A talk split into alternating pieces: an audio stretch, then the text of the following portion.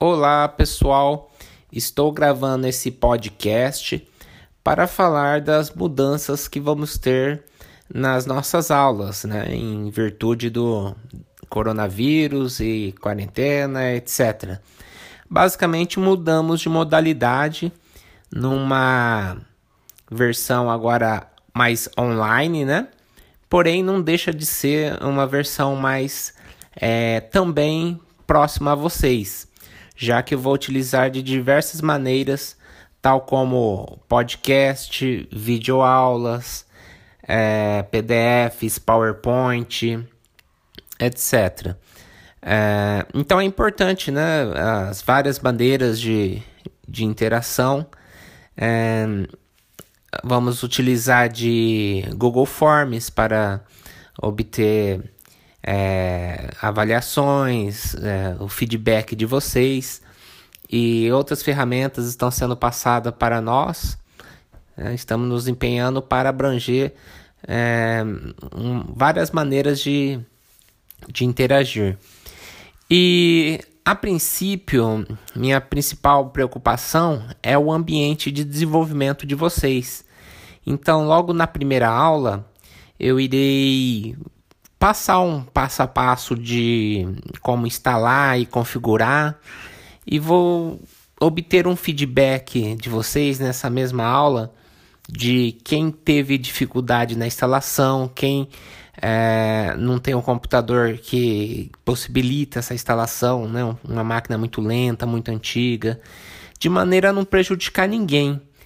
Quem porventura não consiga montar o ambiente em casa de desenvolvimento, vou avaliar de uma maneira mais teórica, né? As aulas serão irão seguir da mesma maneira, mas num posicionamento mais teórico.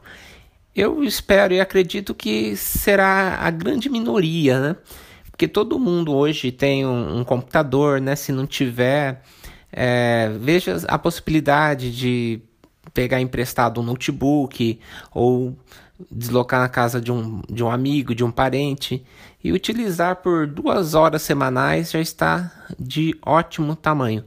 É, então, a princípio, eu vou fazer esse procedimento né, é, da configuração do ambiente e nós estávamos em andamento num trabalho avaliativo de banco de dados interno é, eu penso que vai ser complicado continuar porque às vezes não vai ter uma compatibilidade a, a versão da escola com que vocês vão instalar. Então eu teria que tratar cada problema. Então, além do ambiente ter que se preocupar com isso, a gente vai perder muito tempo. Então, no primeiro momento, eu vou verificar a questão do ambiente de trabalho e depois nós vamos construir um aplicativo de banco de dados interno que é um horário escolar, que ele já vem armazenado o horário escolar e aí ele filtra cada dia da semana, que eu acho bem bacana, que eu ia passar em aula, né? Realmente, então a gente vai seguir com ele e, e eu vou recolher o que vocês vão fazer, né? Vou pegar um feedback e vou propor um outro. Então aí a gente fecha com esses dois, a partir dessa modalidade online, com esses dois aplicativos de banco de dados interno, a gente fecha essa questão de banco de dados interno.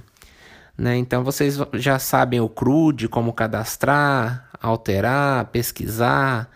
É, e vamos fazer mais esse outro que tem uma característica que o usuário não vai cadastrar o horário escolar, ele já vai vir é, incluído dentro do próprio aplicativo. Então a gente simula, vamos supor, a gente imagina que a escola vai fornecer esse aplicativo e os alunos vão consultar o horário através dele. Então não, não vai ter a parte é, de inserir, alterar, é só consulta. O que é interessante, pois não deu tempo ainda de eu ter falado em classe, mas a gente vai deixar os dados numa é, numa classe, né, em Java, no aplicativo, de modo que a hora que o usuário abre esse aplicativo, ele executa um método nessa classe e cadastra o horário. Na segunda vez, ele já vai ver que cadastrou então ele simplesmente vai puxar o horário para consulta. Copiando uma nova classe dentro desse aplicativo, automaticamente o horário vai ser é, atualizado, né?